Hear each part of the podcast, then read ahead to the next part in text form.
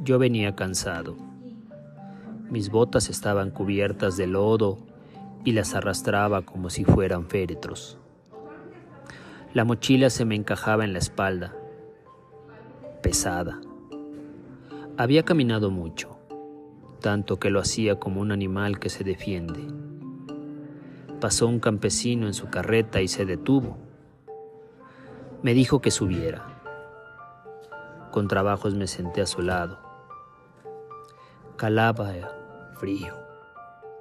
Tenía la boca seca, agrietada en la comisura de los labios. La saliva se me había hecho pastosa. Las ruedas se hundían en la tierra dando vueltas lentamente. Pensé que debía hacer el esfuerzo de girar como las ruedas y empecé a balbucear unas cuantas palabras. Pocas. Él contestaba por no dejar y seguimos con una gran paciencia, con la misma paciencia de la mula que nos jalaba por los derrumbaderos, con la paciencia del mismo camino, seco y vencido polvoso y viejo, hilvanando palabras cerradas como semillas, mientras el aire se enrarecía porque íbamos de su vida. Casi siempre se va de su vida. Hablamos, no sé, del hambre, de la sed, de la montaña, del tiempo, sin mirarnos siquiera. Y de pronto, en medio de la tosquedad de nuestras ropas sucias, malolientes, el uno junto al otro,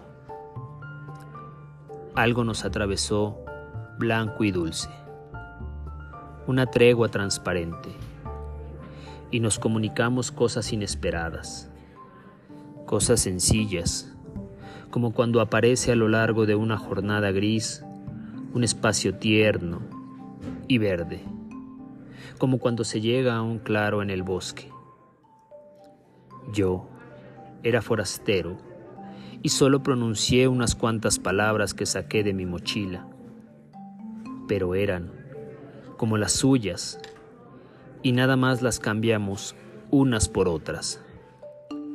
Él se entusiasmó, me miraba a los ojos y bruscamente los árboles rompieron el silencio. Sabe, pronto saldrá el agua de las hendiduras. No es malo vivir en la altura. Lo malo es bajar al pueblo a echarse un trago porque luego allá andan las viejas calientes. Después es más difícil volver a remontarse, no más acordándose de ellas. Dijimos que se iba a quitar el frío que allá lejos estaban los nubarrones empujándolo y que la cosecha podía ser buena. Caían nuestras palabras como gruesos terrones, como varas resecas, pero nos entendíamos. Llegamos al pueblo donde estaba el único mesón.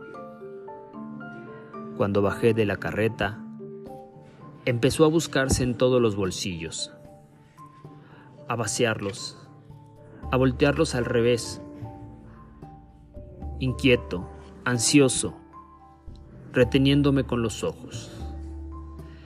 ¿Qué le regalaré? ¿Qué le regalo? Le quiero hacer un regalo. Buscaba a su alrededor, esperanzado, mirando el cielo, mirando el campo Hurgoneó de nuevo en su vestido de miseria, en su pantalón tieso, jaspeado de mugre, en su saco usado, amolado, ya a su cuerpo,